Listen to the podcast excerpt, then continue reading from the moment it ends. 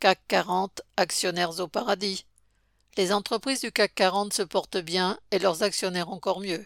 En 2023, ils ont reçu 97,2 milliards d'euros sans se donner plus de mal que de posséder de grandes masses de capitaux sous forme d'actions.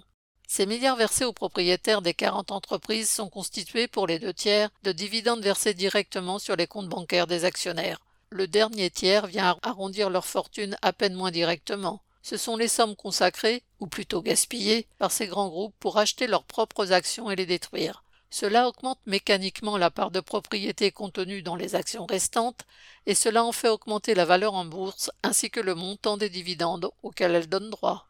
Le trio de tête de ces mastodontes capitalistes est constitué du pétrolier Total Energy, de la banque BNP Paribas et du géant du luxe LVMH. À eux trois, ils ont versé 35 milliards à leurs actionnaires, qui sont en partie les mêmes grandes familles bourgeoises, concentrant toujours plus les revenus du capital.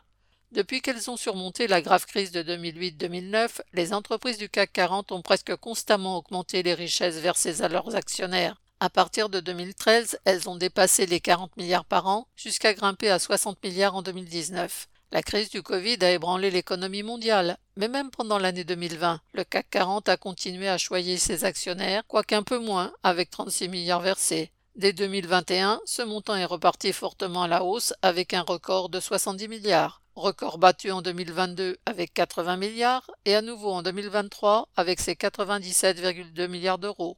La part des richesses produites ainsi absorbées par la grande bourgeoisie est supérieure aux 94,2 milliards d'euros d'investissement réalisés l'an dernier par ces mêmes entreprises. Comparé avec l'évolution du PIB ou de la production industrielle qui ont stagné en France en 2023, la progression en flèche des montants accaparés par les actionnaires illustre leur parasitisme croissant, d'autant plus que ces milliards se déversent dans le secteur financier hypertrophié et improductif.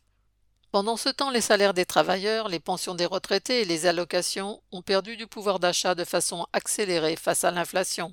Il y a un an, Bruno Le Maire avait fait mine de s'en émouvoir en déclarant Quand une entreprise est capable de verser des dividendes à ses actionnaires, elle doit être capable de verser une meilleure rémunération à ses salariés. Cela n'a été suivi d'aucune augmentation de salaire à part celles arrachées par les travailleurs eux-mêmes lors de grèves.